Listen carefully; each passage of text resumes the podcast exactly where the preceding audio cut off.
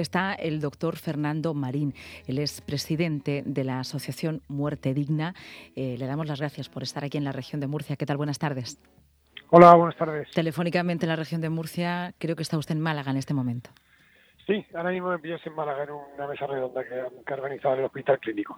Supongo que inevitable también que se esté hablando de, este, de este asunto, ¿no? de la muerte digna, de ese trámite que ha dado el Congreso nuestro país para finalmente despenalizar lo que sería la eutanasia o empezar a abordar el suicidio asistido, que es así como se le conoce. Eso es, sí, sí, sobre todo la confusión que crea el PP, ¿no? El alarmismo de, los sectores más conservadores, tanto el PP como Vox, ¿no? Con unos discursos antidiluvianos basados en el abuso de los vulnerables, la eliminación de personas mayores, cosas que no tienen nada que ver con este derecho, ¿no? ¿Usted lleva cuántos años trabajando como doctor, además, en la Asociación Muerte Digna? Pues en DMD yo entré como socio en el 98, justo con la muerte de Ramón San Pedro.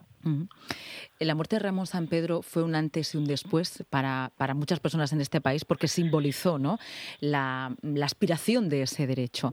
A lo largo de su trayectoria también como doctor, ¿ha visto situaciones similares?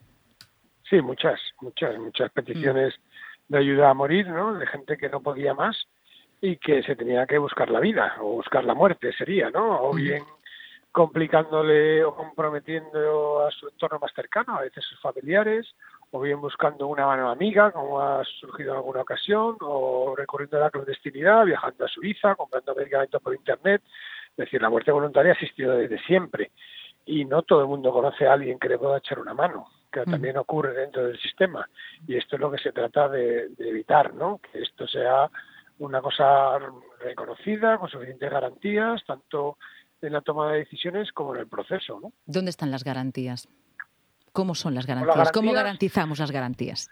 Sí, pues ya es excepcional que tú se lo pidas a tu médico dos veces en un plazo de 15 días por escrito, que luego tenga que intervenir un segundo médico o médica independiente, ya es una suficiente garantía, ya no haría falta más, pero aún así eh, todos los casos se comunican con la comisión de control. Nosotros lo buscamos que esa comisión de control, o pretendemos, convencer, porque nos preocupa mucho que la comisión que nombra, en este caso la, la región de Murcia, eh, tenga que autorizar caso por caso, porque vemos el peligro de que haya un sesgo ideológico, es decir, que Murcia, por ejemplo, no se autorice casi ninguna eutanasia, o que esté bloqueada por temas administrativos, que se burocratice en exceso y la gente que, que esté pendiente de, una resolución, pues tarde en dos meses, tenga dos meses más el mes previo, pues es que no es razonable, ¿no? Entonces, ¿qué tribunal o qué, o qué instancia o qué organismo tendría que generarse eh, para que fuera un organismo depurado, autónomo, objetivo?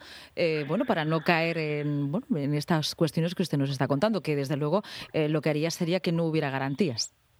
No, no, no. A ver, el control previo surge de la idea de que los profesionales de la salud se van a convertir en homicidas. Esto es un disparate. Ninguna médica del sistema público de salud va a hacer a practicar una eutanasia si no está absolutamente convencida de que no hay otro recurso, de que es la opción menos mala. Ninguna porque además todos los casos van a ser evaluados posteriormente por una comisión. Este es el mecanismo que existe en Países Bajos, en Bélgica y en Canadá y que funciona perfectamente porque no ha habido ni un solo caso de homicidio. Algunos casos se han notificado a la Fiscalía y se han resuelto sin ninguna, sin ninguna condena. Con lo cual eh, se ha demostrado los hechos, afortunadamente, de otros países que regularon mucho antes, que llevan casi 20 años de experiencia y que podemos aprender de esa experiencia, no tenemos que inventar nada. Entonces, esta comisión de control previo podría parecer una buena idea porque veces antes de que muera la persona pues está equivocada, pero esos casos no existen. No existen, el médico lo resuelve. Más de la mitad de los casos no se aceptan de las peticiones en, en, estos países. ¿Por qué? Porque no reúnen los requisitos. Entonces, si confiamos en nuestros profesionales para que nos abran la cabeza, la barriga, lo que sea, eh, también podemos confiar para que nos ayuden a morir. No habría ningún problema en que los médicos y las médicas de cabecera, que es los que realmente deberían atender este tipo de peticiones, lo hagan con toda la profesionalidad con la que hacen el resto de sus actos médicos. Hay una cuestión, hay una cuestión que podríamos decir, bueno, eh, desde el punto de vista individual o de, incluso empoderamiento individual, eh, la capacidad de poder decidir uno hasta dónde quiere eh, llevar su vida y también su cuerpo, ¿no? Pero en el caso, por ejemplo, de personas que ya no están conscientes y que es la familia que tiene que tomar esas decisiones. No, la familia nunca, toma esa decisión. Nunca, jamás. Esto no está contemplado en ninguna ley y en España tampoco. Solamente una persona que lo haya recogido expresamente en su testamento vital podrá acogerse a una muerte voluntaria. Si no, no es voluntaria. No es por decisión de la familia en ningún caso. Por lo tanto, el requisito sería eh, conscientemente, igual que hacemos otro tipo de declaraciones, juramentos y, y testamentos, pues hacer un testamento vital todos, ¿no?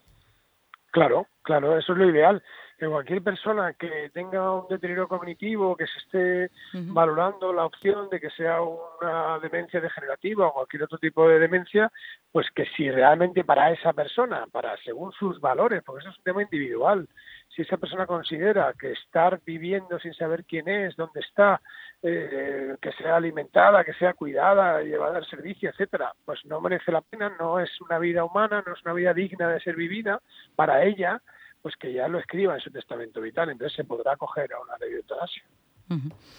Le quería preguntar como, como doctor, em, y quizás esto sea un tanto filosófico, em, ¿cuál es la diferencia real entre la vida y la muerte? ¿no? Una persona que puede estar en un estado eh, latente, vegetal, con las constantes vitales, ¿eso es vida? ¿Denominamos vida? Sí, es una vida, es una vida humana, pero no es una vida que tenga proyecto vital. Es decir, vivir es más que respirar para un ser humano, ¿no? No somos un caracol. Es decir, que tenemos un proyecto vital, tenemos unos valores, tenemos unos eh, objetivos, tenemos eh, dotamos de sentido a nuestra propia vida. Habrá gente que considere que ahí está Dios en cualquier circunstancia, que respirar es suficiente, y habrá personas que consideremos que no y de se trata de respetar esta pluralidad en la que vivimos y que afortunadamente la democracia garantiza, ¿no? Porque, bueno, garantiza que cada persona pueda desarrollar su proyecto vital según sus valores y sus creencias. Mm.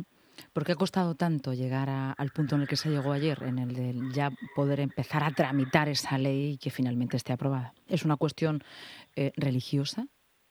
¿Verdaderamente es así? No, no, no, no exclusivamente religioso. Hay un factor ahí de grupos de poder muy minoritarios que sí que son religiosos, que quieren imponer su, su creencia en la sacralidad de la vida a todo el mundo, pero también hay un tabú de la muerte que es un que socialmente nos impide hablar de ese tema, ¿no? Nos impide hablar de temas muy complejos, muy difíciles, como el suicidio violento, por qué ocurre, qué personas son, si eso es lúcido o no es lúcido. Entonces, todo esto, pues, bueno, se etiqueta como esto es cosa de locos y para que lo traten los psiquiatras y ya está. Bueno, no, no, hay que tenemos muchos temas pendientes de los que de los que tendríamos que hablar.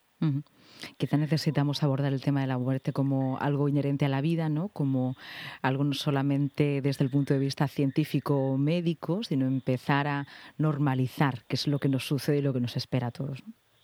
Absolutamente, absolutamente. Para nosotros lo que promovemos es una cultura de la muerte digna que va mucho más allá de la eutanasia. No se trata solo de decidir hasta cuándo vivir, sino también que seamos protagonistas de nuestra vida hasta el final, que no ocurra como está pasando, que cuando te pones mala, te pones enferma, pues ya nadie cuenta contigo, cuando eres muy mayor nadie cuenta contigo, no te preguntan, no, no, que cada persona pueda ser protagonista de su proyecto vital hasta, hasta el último momento. Pues Fernando Marín, doctor Fernando Marín y presidente de la Asociación Muerte Digna, muchas gracias por acompañarnos en estos micrófonos en, la región de Murcia, en esta entrevista en la radio autonómica. Y como le digo muchos invitados, tendremos la oportunidad de seguir hablando porque esta ley eh, todavía no está aprobada y en todos esos procesos seguramente necesitaremos también de, de sus testimonios. Muchas gracias. De acuerdo. Muchas gracias a vosotros. Un abrazo, buena tarde. Hasta luego.